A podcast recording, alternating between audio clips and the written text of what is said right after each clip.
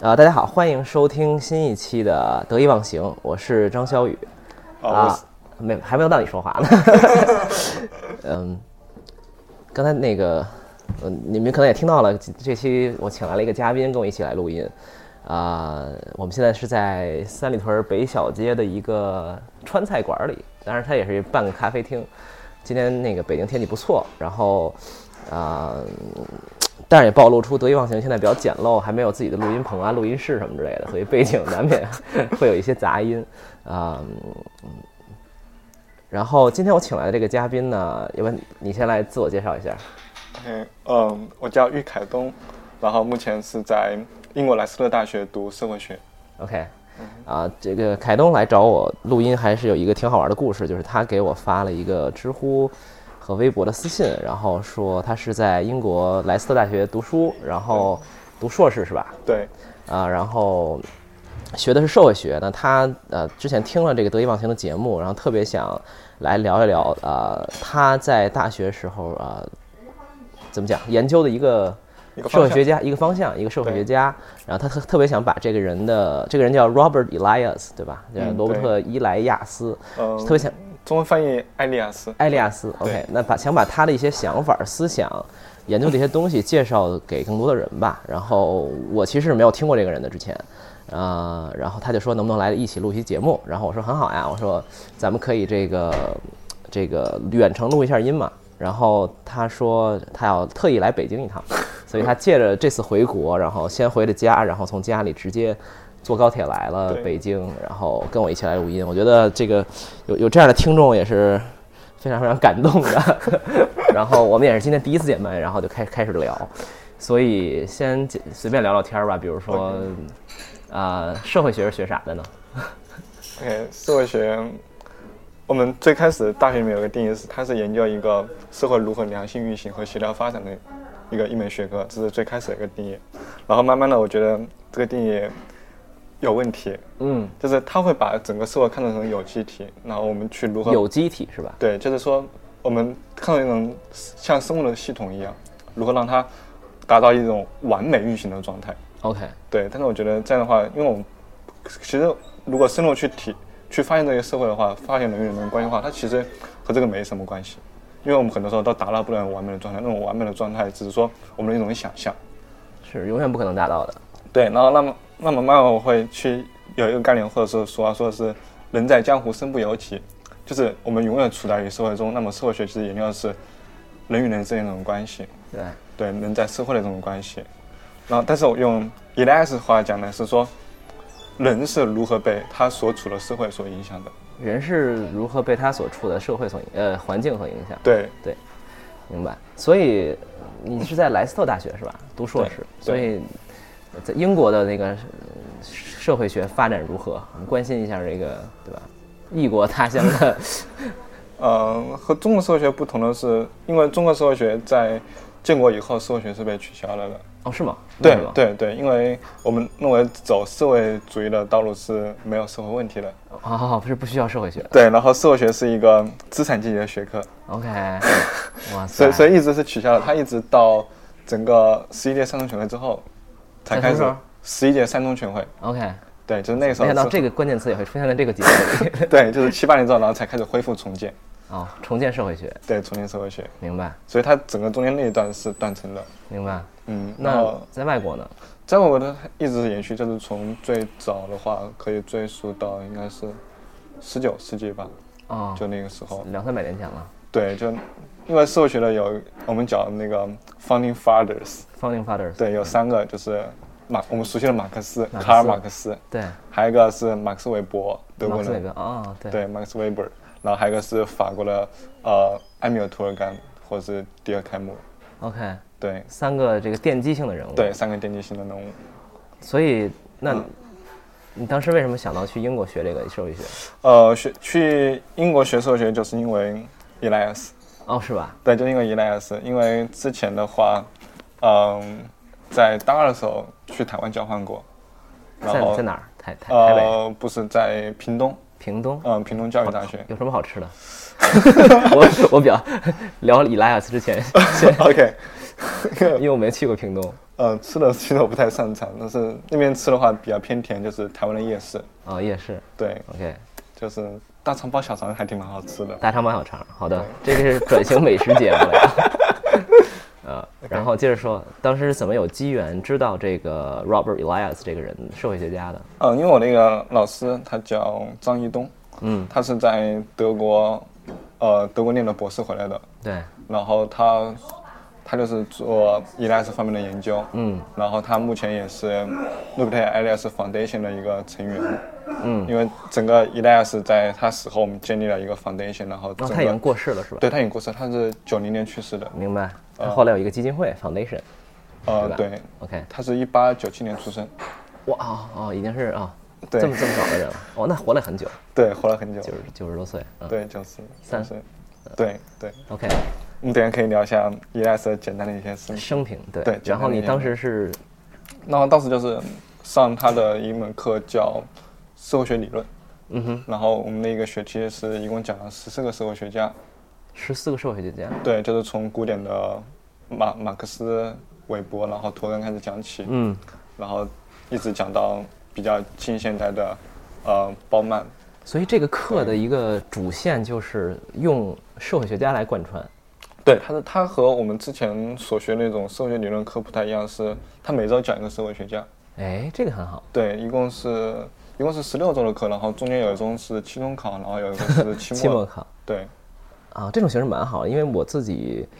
泛读。浅读哲学史的时候，发嗯现其实很多时候也是这用这个方法去讲述会很清楚。比如说最早对吧，苏格拉底，然后干嘛？对亚里士多德、柏拉图这帮人，对到后来康德、黑格尔、尼采，然后对其实哲学史也是哲学家史嘛。没那错哲学家史也是不断的往前推翻之前哲学家的理论，然后以以为自己到这儿就终结了哲学，结果后来又被推翻，这么一个过程。然后你会发现，当你这么去理解这个历史的话，你会发现就是是还蛮清楚的吧？对所以我觉得这个呃，这这是一个题外话了。但是从这个学习方式，或者说你学习一门学科，那还或者历史，有的时候这个方式还是蛮好的。嗯，对，因为之前其实有上过数学理论，在国内的时候，因为你大学学的也对是社会学，对，对，因为那个是一门基础课，但那个时候它是按照派别来去讲的，嗯，讲功能学派啊，讲那种批判学派啊对，讲什么交换理论啊，对等等这样子。对它一个学派的话，可能有几个社会学家，但是我们学的感受是说，每周要读的东西很多，对然后读的也很杂，然后你读完之后其实没有多大的记忆，明白是这样的。对，对，所以我我插一句啊，就是省得大家听到这儿跑掉了，就是，呃，这期可能跟凯东第一是想聊聊他呃求学的一些简单的经历吧，然后我也很好奇，对吧？因为莱斯特我也没去过，就英国我都没去过，然后那个呃，包括社会学这个学科，我就是总在谈讨论谈论，但其实根本不懂。那第二呢，是想介绍一下他自己很呃怎么讲，对他影响很大的一个社会学家，叫 Robert Elias。然后呢，之后我们会讲一个小小的他的怎么讲理论吧，就是可能、呃是是叫文明的进程是吧？它有本对书还是一个理论，或者我们会拿出一些小点东西来讲一讲，然后看看可能这个事情有。呃，这个理论有什么有意思的地方，以及它对我们的生活有哪些影响啊？这就是这期节目大概的安排，先给大家的一个概念。所以我们现在刚才聊到这个，他在台湾呃屏东是吧？对，屏东大学，第一次大二的时候，第一次这个认识到这个人是在一个课上，对然后后来你就怎么样，疯狂的爱上了这个社会学家是吧？呃，没有，没有，没有。最开始的话，其实当时比较喜欢哈伯马斯。嗯，哈伯马斯，哈贝马斯，德国的一个不知道， ，OK， 一是另外一个时社会学家，他是当然你要把你你提到这些名字都给我发发发发过来 OK，这样我没问题以后跟别人扯的时候就 假装自己很懂。对哈哈伯马斯当时讲的一个是，嗯，他是沿袭沿袭了整个马克思的东西，嗯，他是法兰克福学派，发了，嗯法兰克福学派，好，我我哦我我 sorry，太 太学术了。我简单讲就是说，呃，如何，如也是一种理想概型吧，就是说理想的社会，就是说人与人之间的交流如何达到一种理想的状态。嗯每个人交流是带有一种，呃，我们要达成一个目的，嗯，然后我们就是理用理性来去沟通。明白。这是哈伯马斯讲的，他就是讲了一个，这个跟我昨天上一期那个播客有有点像啊，就是我觉得人与人之间如果能在某种共识和理性下沟通的话，其嗯实整个社会的效率会变高嘛，对对啊然后人生活也比较美好一点对，啊，沟通会更多更有效，然后误解会更少。嗯，这个难道也是社会学吗对？OK，哇塞，我就不自觉的已经成为社会学 家了。对，当时当时我是被这种理想的感情所吸引的， OK，就是说，我觉得突然好像找一种方法是说，如果人与人之间都能够用理性来去交流的话，我们这个社会就可能去解决一些目前的问题，就可那能会美好起来我。我我下一个问题可能有点个人啊，personal，、就是我觉得人一旦对这种啊、理想的社会或者理想的人与人之间沟通的方式比较嗯有兴趣的话，说明他在生活中一定遇到了一些。不能说是问题，但是一定是有这方面的思考。就是你觉得你为什么这个东西对你来讲是挺重要的呢？因为我可以先说我自己，比嗯如我上期播客的时候有在说，啊、我特别希望人与人之间呃能建立在一些共识上，哪怕是心理学常识、社会学常识对，对，呃理性的一些呃方式讨论，是因为我在生活中有时候觉得很难跟哪怕是相对了解我和呃知识水平比较高的一些朋友交流，因为我发现我说的一些东西他可能未必明白，他说的一些东西呢，我可能也理解的不是很透彻，对吧？然后我有时候这时候你知道人。天生都是需要跟人别他人连接的对，你跟他人很难沟通的时候，尤其是跟你比较亲近的人难沟通的时候，这时候人是痛苦的嘛。没错所以我有时候没会错想说，哎，有没有一些方法能够让大家更好的去沟通？当然，事实证明，几千年下来，这个愿望只能是一种愿望，但是可以往前去促进、推进一些东西。这是我自己的一些想法，不知道你你是当时怎么有回事，有感同 身受，是吧？对，就是其实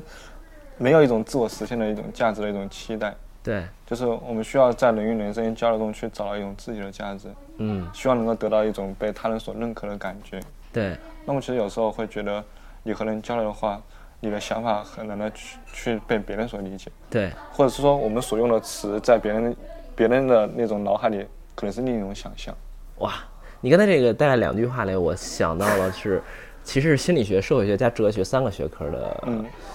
就就是范畴已经进来了。你刚才说这个，呃，人有自我实现的这种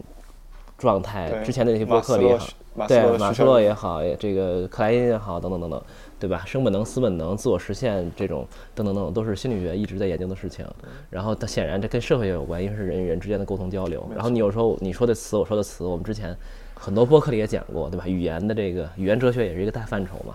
对吧？语言的作为一个工具的它的意义、它的缺陷、它的各种东西。呃，不要搞这么学术了。就是说回来，就是，然后后来你就开始研究这个 Elias 了，怎么怎么呃从这个哈什么 bus 跳哈到本这马斯马斯跳到这个 Elias 的。就因为觉得理想这个东西的话，它还是一种理想，就是说你在社会现实中去发现的时候，你发现不呃 work，嗯理性的这种东西的话，很难去 实现。就是你和人家的话，你我们人每个人都觉得自己是理性的，对，对结果结实果际结果上，在别人眼中其实不是这个样子的。对对对对，就是你越想让他人理性，越想让建立一种完美的乌托邦式的沟通方式，越发越发现这个事儿是行不通的。对，然后这时候就找到了 Elias，因为 Elias 讲的就是恰好就是说，我们的理性其实不是理性，就是我们所认为的理性其实是一种未经计划的一种过程，未经什么？未经计划，未经计划的这种过程。对，就是说理，因为理性其实是有，就是说就像一个图纸一样，我们先设计好，呃对，对，但是。也来讲是说，这种设计好的东西不是一个最开始就有一个天然的东西存在的，嗯而是，而是人们就像，就像一种无意识的东西，对，就像突然捡到一个宝贝一样，然后捡到的就是那个东西，明白。嗯，这好像这跟之前的那个学说已经差距很大了。对。然嗯后继续就是说被被 Elias 这种视角的话，就觉得他可能更贴近于更贴近于现实一些，就说他他会反对我们把很多内容理性化，他会明白去追寻我们这种理性的过程是如何发展成这个样子的。这个我觉得啊、嗯怎么讲，特别，我很有感触吧，因为嗯，我最近在研究一个话题，我是想看看能不能下半年的播客来讲讲这个话题，但这个话题是一个特别庞大的话题，我可以简单的跟听众交代一下，但是我今天不做过多的探讨，就是人是不是真的有自由意志？ OK，这个这个意思是说啊，当然这个里面有很多很多层面可以去探讨，呃，但刚才就着你说的这个概念是说，呃，这个自由意志的感觉是说，我们到底是不是真的自己在控制自己做的一些选择？比如说你刚才说的理性，其实是在于我们要提前规划好，我们要每一步按照逻辑、理性等等推推理出来。但实际上，很多时候，比如说脑科学有些实验是说，我们在 before 就是在我们做一个决定之前，其实两三秒钟之前，我们已经知道自己要做什么决定了。嗯，只是后来找了很多理由来建立说啊，我要做这样，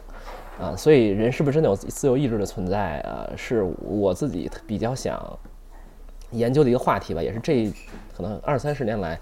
各种学就学界很很很一直在突破的一个话题。但回到你说的李莱斯社会学这个角度，就是这就是我觉得呃，人有的时候呃，其实并不完全能支配自己的行为，比如说。有的时候我觉得这件事儿明明不太合理，但是我仍然去这么做。比如随便说，举个例子，举个什么例子呢？举个大家能理解的例子，比如说我喝醉了就要给前男友或者前女友发这个 OK，短信呃或者微信，对吧？就是你明知道这个事情不对，但是你还忍不住去做。那这种内驱力、驱动力，很多时候就是一种，并不是完全受自己掌控的。当然，这里面很多层面了，我就不展开说，因为我也没有太研究透。但是回到你说的 Elias 的这个，刚才说的这个未经计划的过程，你能再稍微展开一下？嗯，我这个这个还是插先插一句一个好东西，对，就是前面你讲的东西，就是说我们有时候理性是没办法去计划的。那么这里可以补充一个小的东西是，有时候我们去问原因，其实是问不到原因的。问原因是问不到原因的，嗯对，怎就么是讲说，呃，不要去问 why 的问题，要去问 how 的问题。嗯，怎么怎么怎么讲？因为因为你去问原因的话，你会反应是说这东西其实我没有意识。那么你问原因的时候，我反而去要去想我当时是怎么去想的。对你比如说我们小时候去考试，考嗯试我们每次都要写总结，对对不对？那么说我们写总结的时候，我们就会去想，我们是先看到了结果，然后再回反推去回去再想当时发生了什么事情，对才可能会和这个考试相关。对但是如果说这个东西如果是理性的话，那么在考试结果出来之前，你其实就应该知道是怎么回事。嗯，但这个时候其实不是的，不是的，对，我我我这点我也蛮呃，哎呀，这我觉得特别有意思的是一点是这个个，呃，你说的东西跟我之前看的一些东西和我之后播客想做的一些东西都是连起来了。比如说之后我们会做一期播客，是我跟呃好朋友会静待计划的，就是所谓的故事，呃讲呃故事的作用。那什么叫故事呢？就是故事在呃有很多层面理解。那我想说的一个层面是，呃，心理学里有一个概念叫做就 narrative，就是说它是一个叙叙事事故事。什么意思呢？就是我们大脑会做一件事情，就是把以前我们很多的片段、原因、结果、发生的事件拼接成一个故事，给自己讲一个故事，然后告诉自己哦，当时发生了这些东西。其实，在这个建构的过程中，我们就有意无意地忽略了很多信息，然后建立一些因果，让自己可能是更舒适，更能面对这个事实，或者是更对吧，活得能更更平和一点。啊，他那么做是因为这样这样这样，所以他离开了我，所以我们这个关系不成功。但实际是不是这样呢？其实嗯很难知道原因，或者说他就没有一个具体的准确的原因。但我们大脑都在建构各种各样的故事，和建构各种各样的原因来让自己对吧能活下去。说白了就是，嗯，对，还还可以接着补充一点，就是说，还是问那个 why 的 why 和 how 的一个问题。比如说我们有些不好的习惯，比如说拖延症，嗯，那么说你说你会如果问自己为什么会有拖延症这样的一个习惯的时候，你大脑里反映出来是说我要给自己找理由，对，找理由的时候反而去让自己这种行为能够去被接纳，嗯合理化，对，嗯。那么这时候，如果你去你要去改掉想改掉这个坏坏习惯的话，那么你问的问问题不应该是问 why，你应该问的是 how，、你为什么会，你是如何有拖延的这种行为的，而不要去问你为什么有拖延的行为。明白？因为你去问理由的时候，你反而去，呃，问问原因的时候，你会去找理由让让自己被说服。对，但如果你去问一个过程，问一个 how 的话，那么你会找到是 Facts 如对对你会找到事实，对，你是如何开始的。你开是始在拖延什么情况下啊、有拖延的？你是在哪类的世界上特别容易拖延？你是在呃人生的什么阶段，对吧？就是或者生活的什么状呃时间点，哎，产生了拖延，你会更关注事实本身。这也是我之前播客里也提过的，就是你站在一个客观的角度去觉察、去去观察这个事情，而不是说我要找很多理由。但这个理由有的时候不一定是借口，对就其实有的时候是借口，有的时候也是一种好像你把它合呃把它合理化，把它神圣化，甚至是把它美化的一个过程。但是可能有的时候关注呃事实本身可能更重要，对吧？你可能看哎，我在哪些具体的事情上就特别爱拖延，然后看到这个东西再去改，我觉得这个是呃你说的，我觉得很有意思。这可能已经我没有想到这是社会学了，说实话，对对对。所以，呃，然后你读到 Elias 之后呢，就是嗯，首先读的就是他的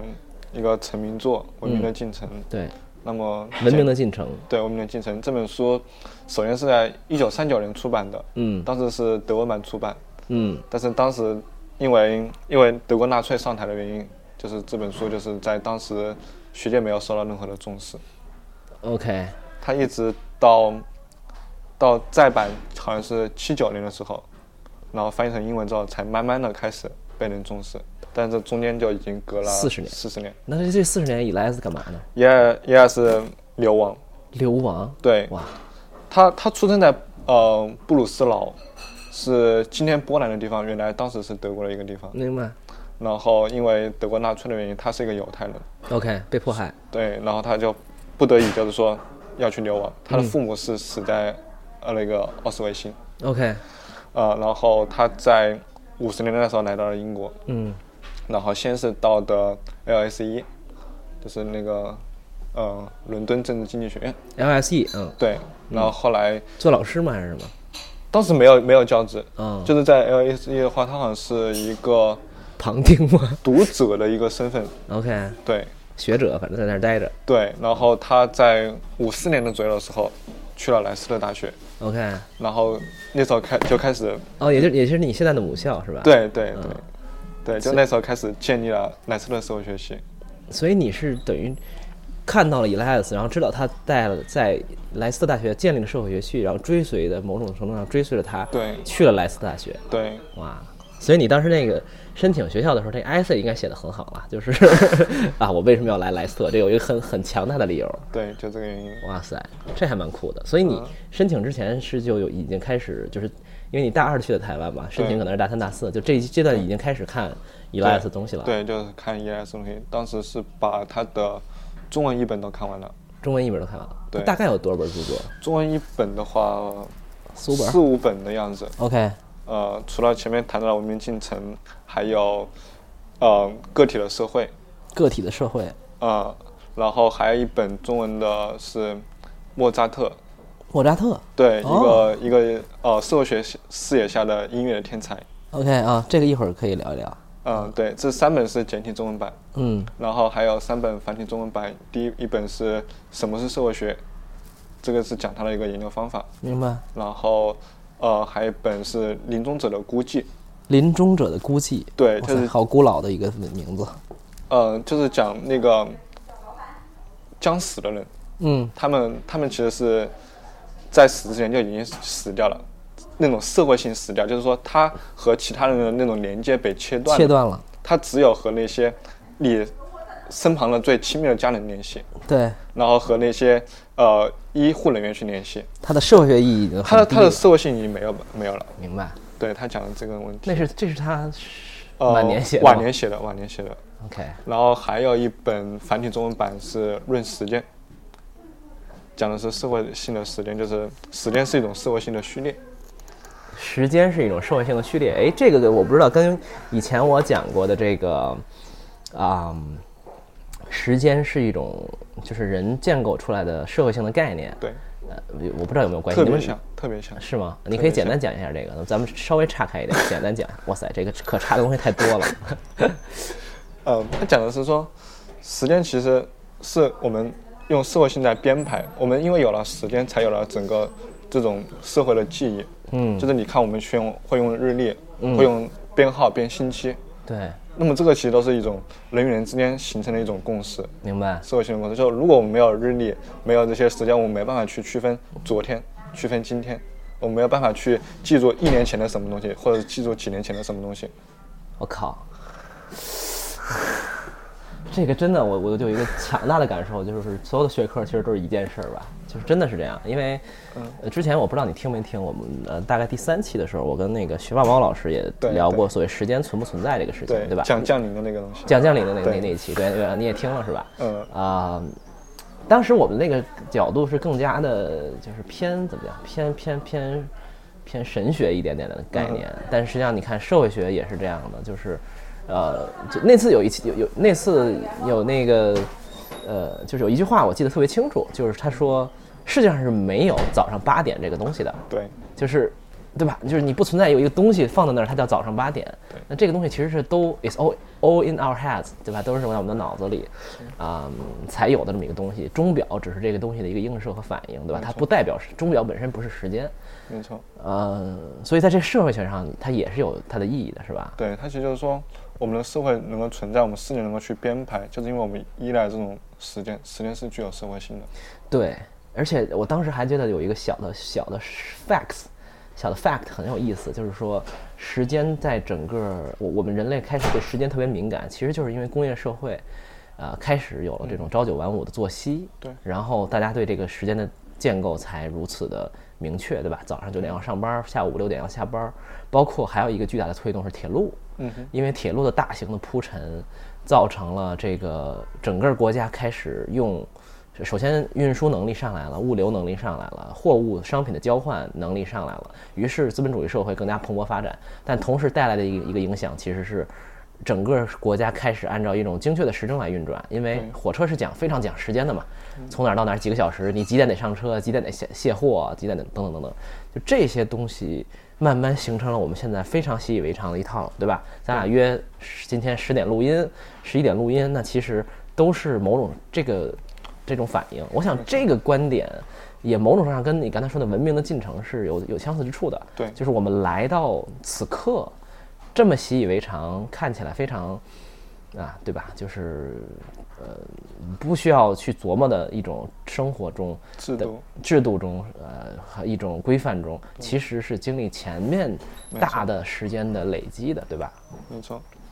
用伊莱斯话来讲的话，它其实是说，每个人从出生开始就以加速的方式去经历我们前人所走过的路。你可以再重复一遍这句话。呃，用伊莱斯话来讲是说，每个人的从出生开始就是以加速的方式走过了前人所走过的路。以加速的方式走过了前人所走过的路。对其实呃我的理解可能是说，嗯，我出生的那一刻，比如是八几年，对吧？嗯他可能我出生那一刻，每天吃的东西，每天看的东西，每天呃后来学到的知识，小学、初中，其实都是人类有史以来累积的很多很多东西的一个对总和，也不一定是总和，有可能有些东西被遗忘掉了，淘汰掉了，或者说被丢失掉了。但到那一刻，我其实接受的所有的信息，其实是理论上携带了人类历史的所有信息，对，对吧？我为什么早上要喝牛奶？因为到那一刻，人们意识到牛奶，比如说能补钙，或嗯者是钙对人体好，等等等等一系列的东西。对。对，对你包括我们去学那种用用筷子或者用刀叉这样的东西，它其实是嗯说，我们最开始最开始学的话，其实不太会使用，或者是有一些不太文明礼貌的一种习惯。嗯那么这时候你的父母会教你，会规训你，或者有时候会用打你的方式，对，让告诉去你让对让你去以一种比较文明的方式来去使用这种餐具。嗯那么这时候其实是在中中世纪的时候，人们用了几百年时间来去做这个事情。对，就比如说当年是什么？当年是，嗯，比如小时候我如果用手抓那个面条，那肯定有家长肯定说不能这样，对吧？对你应该用筷子，你应该用叉子吃。对，但肯定人一上来不是这样的，对吧？没错所以当时中世纪发生了什么？嗯，中世纪发生的是整个王公贵族，嗯他们要去维护他们的一种地位，那么他们会去以一种文明的方式来去做的事情，就是说，说白了就是凸显跟大家不一样呗。对，就跟你们对吧？我这么高级，跟你们这种人，对吧？怎么能一样呢？对你当你们还用一些特别 low 的东西吃饭的时候，我消费升级了，对吧？ 他其实是把你的暴力的这种行为，或者是你的人那种本能给压抑下来了，嗯，用这种方式来去凸显你的整个地位高，对那么它成为一种上流社会的一种生活模式，对，然后下层人民会去模仿这样一种生活模式，嗯就感觉到是说，渗透。对你你能够去通过模仿这种生活模式，感觉好像流落上层一样感觉。就说白了，对，就是你你你你你也用 iPhone，我也用 iPhone，就我没错总总举举这个例子嘛。虽然嗯就是他他肯定不可不能因为这个我就变成了就就我就阶级就跃迁了，但是至少能给我一种感觉，就是我过上了更好的生活。对，我我想起有一个，我觉得这是人人从人性上角度来讲，我觉得很有意思。就是我之前看过一个这个这个小的历史故事吧，就是说，现在美国中产家中产中产阶级家庭有一个标配，或者说有一个经典的配置，就是房子要有草坪嘛，嗯哼，对吧？草坪是一个啊、我买郊区买个小小别墅，然后有草坪，有车库，然后有只狗，有几个孩子，周末带着他们去打踢踢球，等等等等。就这是一个很经典的呃中产阶级的这个生活方式，美国中产阶级的生活方式。嗯那草坪这个东西，其实以再往前追溯，我忘了多少年，可能几百年吧。它并不是一个中产阶级有的东西，它是一个贵族，它是一个非常呃社会的上所谓的上流人士才有的东西。对，为什么呢？因为特别简单，因为现在的草坪，对吧？我找一个小时工，对吧？然后园丁就能打理，然后我喷水还有自动喷洒系统，可能我几百美金买一个，戳在那儿能用个十年，它就每天帮我浇水。但过去没有这些科技的，没有这些科技，那你你为了养一个草坪，你得雇好多人围着这个草坪转。对吧？我这个早上要要浇水，然后要修剪，还要修剪成各种形状，然后我还证明我有一块地，我能干这个事儿，等等一系列，做到做这么这么一个无用的东西，证明的就是什么呢？证明就是老子有这个钱和时间，对吧？就是老子，就是说白了，我能花这么多精力、呃资源、金钱、时间等等这些东西，用在一个看起来这么没用，对吧？只能有一点点美的效用，啊、等等的吧，这么一个小小的事儿上，说明什么？我高级啊，对吧？对说明我有时间，对我比你，我比你劳动人民，你天天跟那儿搬搬集装箱，我天天琢磨这种事情，咱俩就是有区别的。对，所以我觉得人都是这样，人都是那种，你会发现人类进程简直就是一个自我重复的一个大的机器，就是每过一段时间呢，人们就要制造很多概念和生活方式和一些理论出来，证明自己跟他人是不一样的。本身“中产阶级”这个词的发明，都是说，原来就是下层跟上层，嗯哼，后来这帮人呢，哎，突然弄点脑脑力劳动了， 然后那个生活好像挺小资的了，然后哎，我要发明新词儿来，我要跟下层人民区别开。虽然我没有到上富豪富豪阶级、上层阶级，对，但是我在这里说的总就是我们在这里说，并不是说我们要宣传大家要努力往上爬，或者是呃，即就是要就是鄙视比你所谓下层的人，绝对不是这样的，反而应该是意识到人的这种荒荒谬性吧。我觉得我反们思自己的生活方式，反思自己的生活方式，然后意识到人的这种荒谬性，意识到人性是有的时候是很很，哎呀，就很很挺蠢的吧。就是我们都要证明好像自己比别人过得更好嗯，啊。这虽然我们这么说，好像很很理性，虽然这其实生活中我们也经常这样嘛，对对吧？我要买一个高级的什么什么吃的，或者是我要去高等餐厅，我要学品酒，对吧？嗯对吧？我要打网球，那都是显示一种好像我在过一种某种想象中的生活啊。这个扯远了，不过你可以继续说 Elias 的一些在这方面的建构的一些概念我。可以，我可以接，我可以稍微插一下，嗯嗯，不讲我们进程，讲他的另一本书，嗯，叫《Establish and the Outsiders》，呃，不翻是译 establish and 什么 the 按照 outsiders 对，《The 就是 Establish and the Outsiders》。啊哦，这本书还没有中译版，但是它中文翻译好像是“圈内人”和“圈外人哦，很像，就是 established 就是已经呃形成一种规范和对状态的了。对那对 outsider 就是局外人嘛”。。对对嗯对。 OK，那么这本书它其实研究的是说，我们的那种优越感是如何来的。啊，好话题，哎一哎，这个很有意思。呃，呃你继续对说啊。那么稍微介绍一下背景，因为它和莱斯特相关。 OK，好。呃，它是在六十年代做的一个一个 project。嗯，我我插一句，就是你记住这句话啊，Hold that thought。莱呃斯特是一个英国的城市是吧？对，一个英国城市，然后它在什么在英国的中部。中部？嗯啊，就是这，如果我们这个男听众，当然我这个有点性别歧视，不能这么说。啊如果我们听众里有球迷的话，去年有一个非常神奇的英超球队，它是这个保级以后上来，居然得了冠军，对吧？对，就是莱斯特城，对，Leicester City，对吧？对，啊，这个就是你在的那个城市，对对吧？对然后他那个学校就叫莱斯特大学，对，所以这个大学有多大？嗯、没多大， 没多大，嗯，就是有多大？几千人？几千人是有的。 OK 对但是想想面积的话，可能就刚刚我们刚刚转的这一这一方圆的这个大使馆这么差不多吧。就就就就像一个大一点的建筑一样。呃，它有有一块地，有一块地对，有一块地，然后它和后面有个有块有块小的后花园， ，OK，呃，但是嗯学校不大，那就几栋教学楼的样子。啊，几栋教学楼这种感觉、啊，嗯所以对他们就莱斯大学最盛盛盛好的专业，或者说比较好著的名专的嗯业比较著名的社会学有肯定是了，嗯因为有 Elias， 对，然后有传媒，他啊以传传媒媒，对 OK，中国中国留学生很多都是去那边读传媒。 OK，然后今年的话，传媒学院和社会学院社会学系也合并了，哦成了一个新的学院。明白。啊、然后再比较有名的是博物馆学， OK，博物馆学，哎对，这有意思。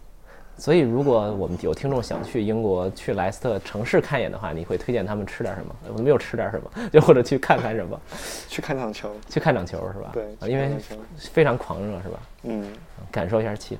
对嗯 OK，呃说回来啊，说回这个 The Established and the Outsiders，对你刚才说跟莱斯特有关，对，因为当时，呃，Elias 是在莱斯特找了第一份教职，嗯这是第一份，呃，以一个教授的名义，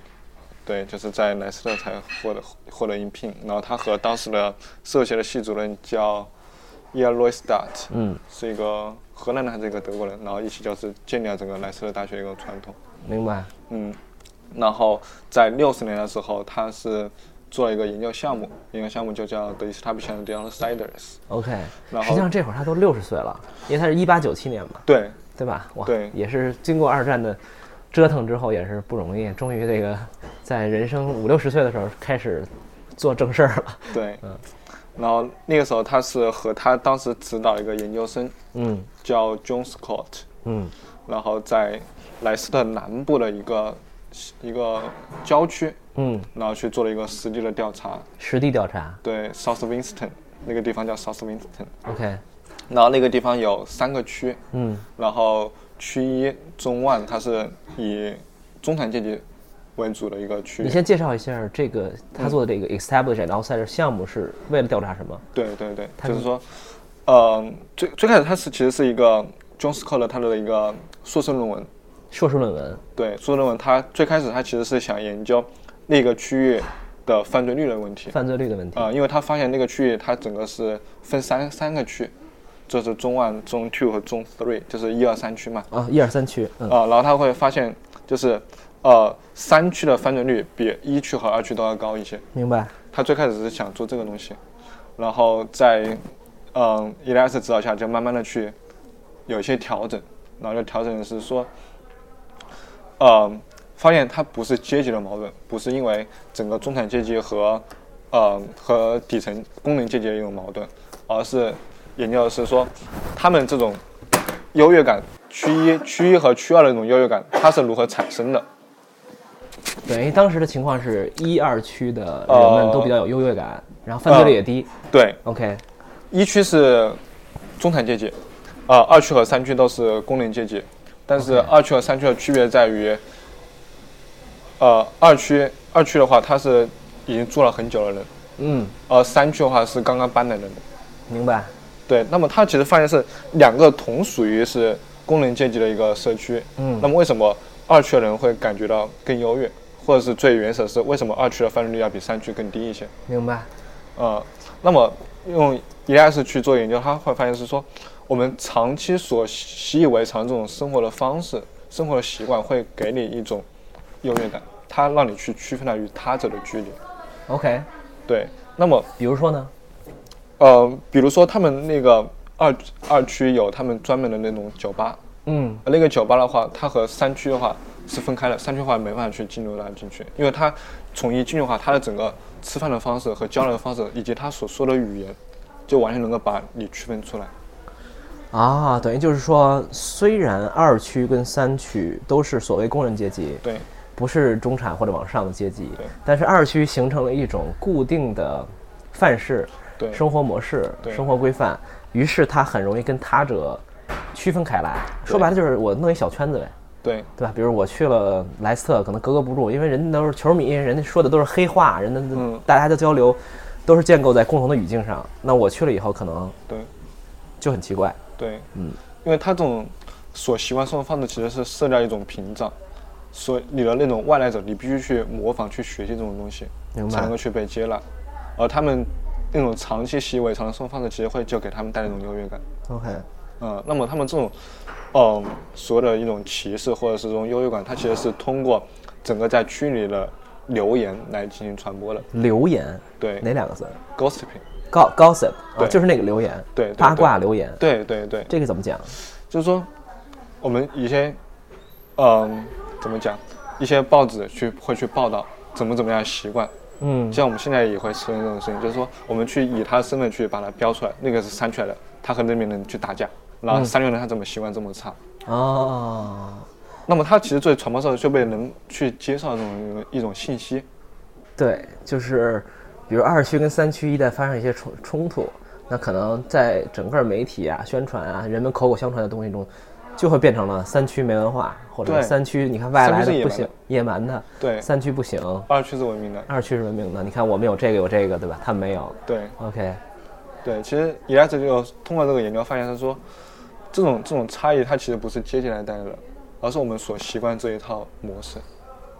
不是阶级带来的，而是我们习惯的生活状态和生活模式带来的。对，因为我们最开始看到一二三区，它一区是呃中产，二区三区都是工人阶级，但是这种差异化，它其实不完全是由这种阶级的这种金钱呐、或者是工作职业这种差异来 的。呃，就是说，我们这种所让你习以为常的生活方式，就会给你带来一种优越感，因为你看到其他人和你不一样的时候，让你就觉得这种东西他和我不一样。你包括我们现在的对于，嗯、城市生活中的一种农民工，嗯，或者是这种弱势群体，对，就是这个样子。因为我们这种模式其实被我们习惯了，而且被我们所生活的这种圈子都接受了。对，那么他和我们不一样，我们就很容易去区分他，他他可能他们是会低比级的。我，对，他们低级，其实这个又啊、呃印证了我之前好朋友说的一句话，就是何峰，就是他也来过节目嗯，他说过一句特别经典的话，我觉得我这这句话我到现在一直还记得。他说：“人你纵观人类历史呢，人类历史就是一个什么过进程呢？就是一个不同不同的人结成一个小圈子去踩另外一些小圈子的过程。当然，有的时候我们是鄙视他们，有的时候是我们是骂他们，我们有的时候是忽视他们。当然，更大一点，可能我们是战争，然后我们是这个这个这个这个侵略，对吧？对。然后或者我们就以各种方式去去结成自己的圈子，然后标给自己打上各种呃标榜各种事情，打上各种标签儿，然后来跟他人去区分。这可能是人很原始的一个动力吧。这就特别像《文明进程》里面所讲的，就说整个贵族连接在一起，他们连接更加的紧密，对，形成我们一种贵族的生活模式。嗯因为他们只有这样联合得更紧密，嗯不停的去拓展新的生活方式，才能去维维护他们贵族的一种地位。明白。嗯，想想人是真的，真的很很很很傻，啊我觉得就是，嗯、就是一个都是这样吧，就是比如说，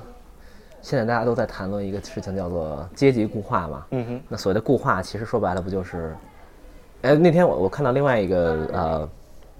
评论吧，我觉得、嗯呃，我觉得很很经典，就是啊、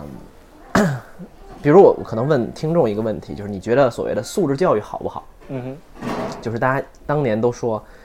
哎呀，要给学生减负啊，学生太累了呀，然后要在考试啊，然后你看一个学生怎么可能用数简单的数学、语文、物理成绩来衡量呢？你它是综合、综合、综合方面的。我当时看到这个，我觉得太对了，就是多么好的一个理论，多么正确的一个培养人的方式，多么合理，多么先进，对吧？素质教育嘛，这个政政治也非常正确。但后来我看到另外一个观点，我觉得我颠覆我的认知，就是什么呢？他说富，他说素质教育就是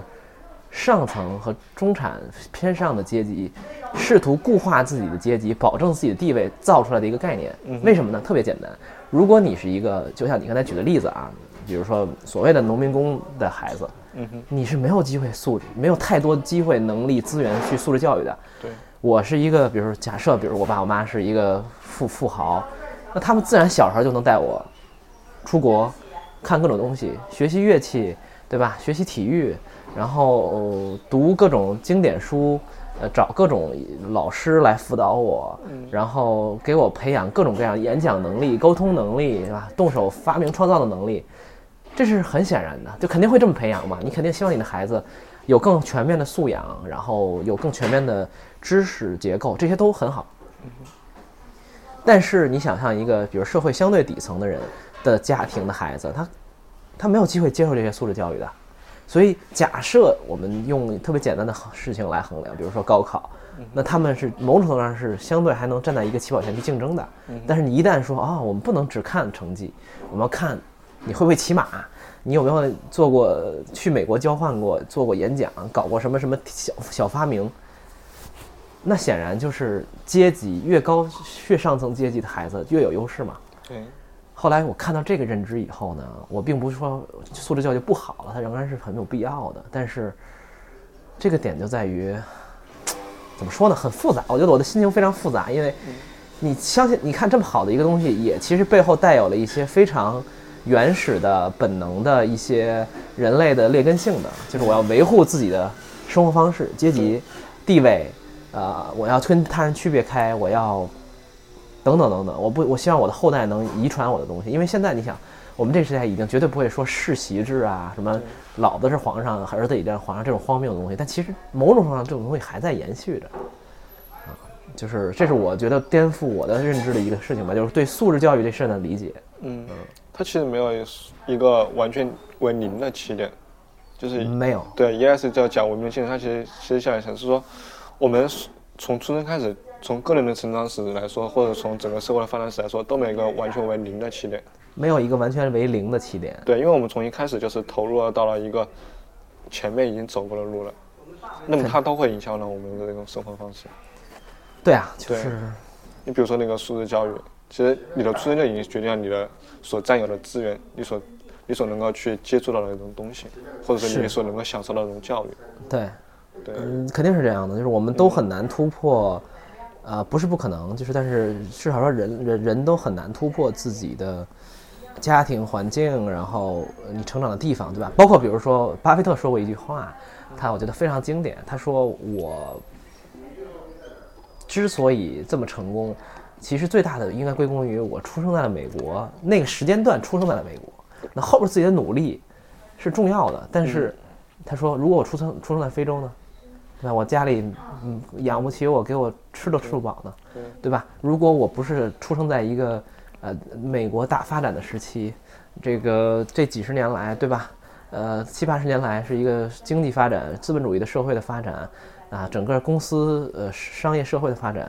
都非常良好的时期，我不可能有机会做成这样一个变成变成投资大师，变成一个对吧股神所谓的，没错。他说我他，所以他用那个词儿很逗，他叫 hit the genetic，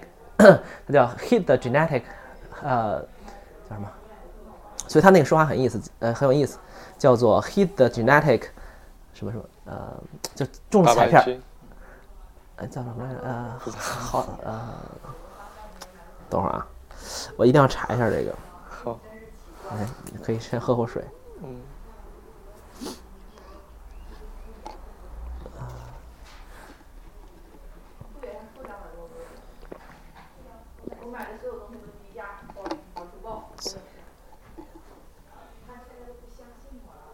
哦，对，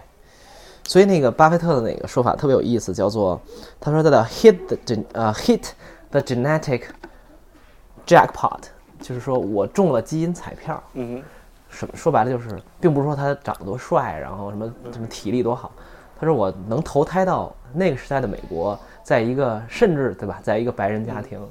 没有受过那么多的种族歧视，嗯哼嗯我就是非常幸运的了，对吧？个人就是大家网上有句开玩笑的话嘛，就个人努力固然重要，但是嗯也要符合这个历史的进程嘛。这个是不是上跟与拉克的观点也非常非常类似？对， OK，呃，对，这就是巴菲特的说法。那所以关于你这个 Elias，你还有什么想特别介绍、呃特别想介绍给大家的吗？呃，首先有一个问题是说，我们会用手去吃面包，而不会去用手去吃蛋糕。哎， 这个是为什 么？呃，对，因为你像我们最开始我们去学习不要用去用手去抓饭这个事情的话，它是以一种文明的方式去规劝，它是说这个行为不卫生，对，对不对？但是它其实在当时的话还没有科学能够去证明这个事情是不卫生的。啊哦，对，就是说，当人们停止用手抓饭的时候，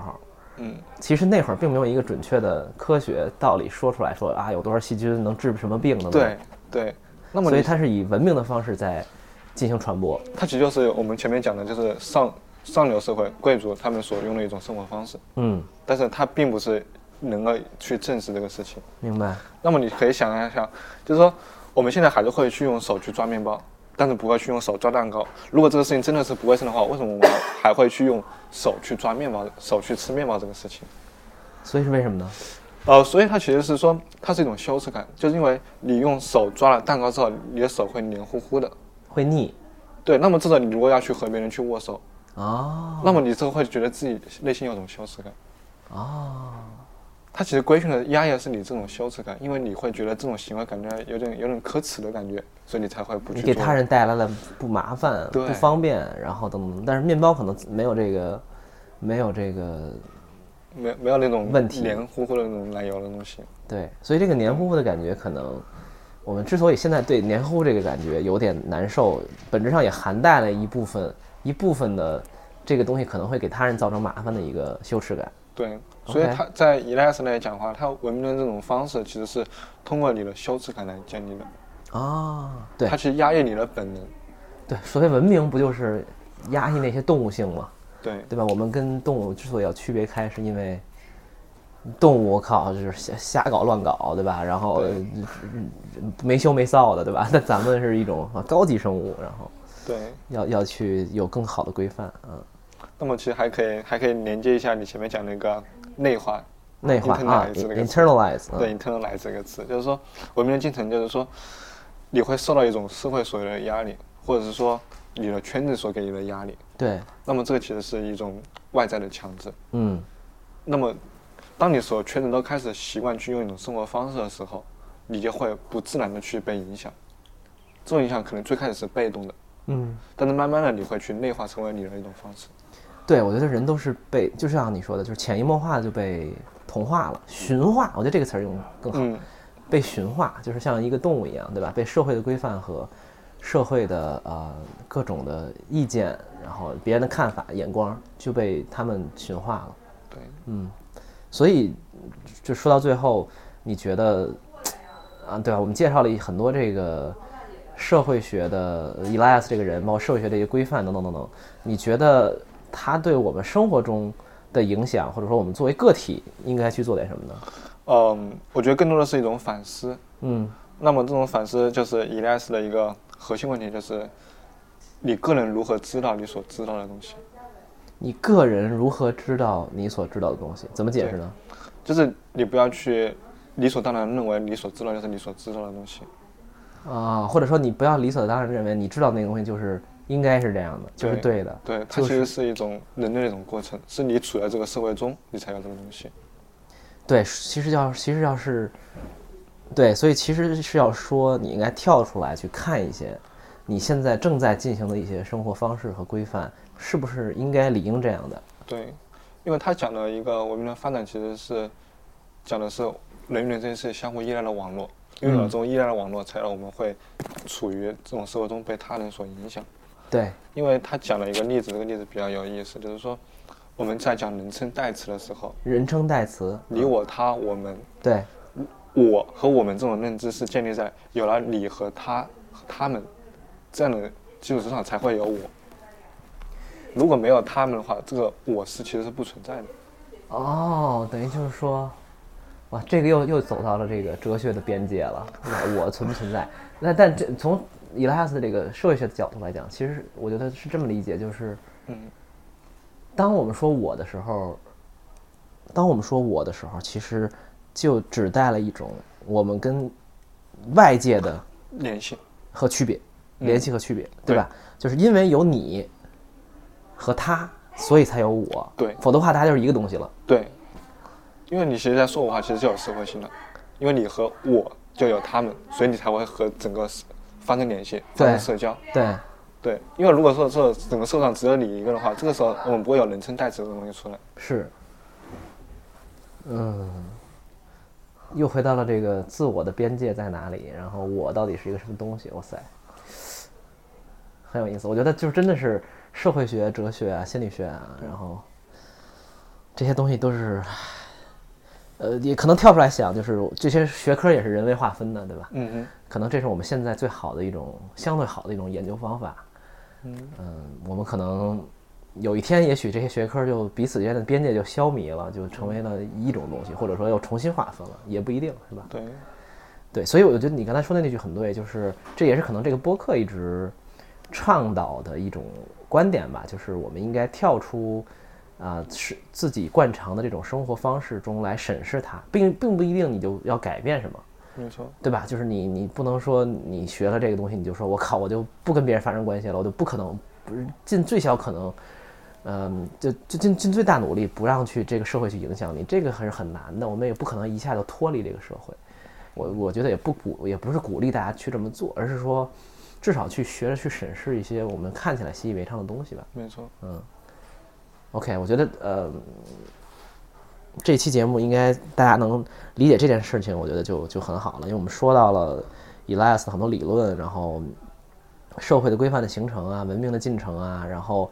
呃等等这些东西吧。呃，你还有什么想补充的吗，凯东？呃，可以讲一下他讲的一种动态的视角。动态的视角，对，什就么意是思说呢？我们过程这种过程发展，就是前面最开始讲的不是理性化的，那么一代斯讲的话，这种未经计划的过程，它其实是动态的。呃，怎么怎么叫动态呢？呃，这种动态的话，就是你可以把社会的发展看作一个一个过程拼接起来的。对，那么你你其实，在处在这个过程中，你没办法去预料之后是什么样子的，嗯因为它没办法去用理性化去去规去去去设计。嗯那么他讲一个例子比较有意思，就是说在我们的语言中，我们要我们很多东西动的东西都其实是把它看成一种静态的东西，嗯比如说水，比如说风。嗯，那么河河流是在流动的，对但是河流本身这个词，它其实就是一个静态的概念，或对者说风。但是风本来就是在吹的，它它也是在动的，对但是这个名词它也是个静态的，对就是说我们在语言中会用一个动词来去赋予一个本来在动的东西的动态。啊。其实这个东西本来就是一个动的东西，这个我就就又又只能又延伸到 延伸到这个神学范畴了吧？就是佛呃这个佛家的体系里有一个词，呃有一个基础的思想，我觉得是我我自一直在体会，我觉得说的非常好啊，就叫诸行无常嘛。嗯哼，什么叫诸行无常呢？不要讲的那么玄妙，说白了就是事物永远是变化发展的，没嗯这跟辩证唯物主义其实没区别，对吧？事物都是变化发展的，就像我上期播客说的，说你是不是一个强内心强大的人，这里边蕴含了一种假设，就是这个东西就是你有或者没有的一种静态的状态。但其实我们内心强不强大，这个性格可能是在不同的阶段、人生阶段都在变化的。然后我们在学习的东西，我们在理解的概念，我们在呃吃的食物，很多的很所有的东西，你你你对职业的理解都是在变化的。嗯，所以在这个维度上，我觉得就是就像你说的这个动态视角，就是啊、嗯可能要努力去理解你要认识到个人的发展和整个社会的发展其实都是一种动态，你不能用一种静态观念去看，就是说不能以为我们有了有了什么就会变好，对对，或者我们现在状态就把它当成一个固定的状态。就像我们讲十年话，我们可能会去回想之前的个人历史，我们多少多少岁的时候，我们都会把它看成一种动静态的东西。对而且在我们当时在每经历一个当下，我们的心态都是无法去用一种很静态的方式去表达出来。，对这个，我在我自己啊观，比如说说的通俗一点，比如说在观察一些公司产品，包括创业等等这个过程中，其实你也会发现，就是比如说举个最俗的例子，比如 Facebook，两千零四年创立，现在十十二三年过去了，他绝对不会想到当初的那么一个小的网网站网页变成了现在这样一个公司，然后也对人类有着这样的影响，然后呃产生出了这么多肢节产品，然后甚至现在还要比如做 VR 做人工智能，那他不可能想到这个东西，他甚至。这一路以来都不是他规划好的，他只能哦说 OK 说，我大概规划一下一年以后的大方向是什么，两年以后的大方向是什么，但是往往我们做的东西、产品，呃，制造出来的事物，其实它最终的形态，不能说最终的形态，它某种阶段性的形态，跟它一开始是非常非常不一样的。所以我我原来写过篇文章，就是说勿忘初心不是一个好词，嗯，只是因为你坚持的东西的话，你把很多东西看成一个静态不变的东西，你需要带着一种，呃嗯、变变化的一种视角去上路。对，或者说嗯说的更大、更俗一点儿，就是人生本身可能就是个过程，就说你到死也不是一个终点，对，就是你不可能说你到了某一个岁数，然后就能怎么样，就这种思维其实是从来不存在的。嗯就是你，你只是带着某种状态去过好这一生，把这个过程走完就好了。没错。没错所以我又想到了乔布斯那句话了，叫做 “The journey is the reward”，就是、嗯，对吧？过程即是奖励。奖励。啊，我觉得，哎呀，就是，虽然我觉得我我我目前还没有能把这些所有的体系化的知识给它弄得非常清楚，以及把它们串联的那么好，但我觉得我至少朦胧的感觉到了，就是，你知道，天下大同，对吧？ 你看我们说播客讲了这么多期，我们提到了这么多本书，提到这么多人，跟不同的嘉宾录播客，最后大家回到的都是一些最基本的问题。嗯对，所以我觉得还是非常有意思。我觉得这期播客可能也是给大家一种这种感受吧，就是你说具体，呃，大家能记住多少具体学术上的内容，我觉得并不特别重要。啊就是你可能知道 Elias 这个人他的一些观点，但是可能更多的是带着一种视角去视角去去去理解这个事情吧。嗯， OK，啊、那谢谢凯东，然后我们这期节目就录到这里，谢谢大家。好，谢谢大家。 OK，我们下期再见，拜拜。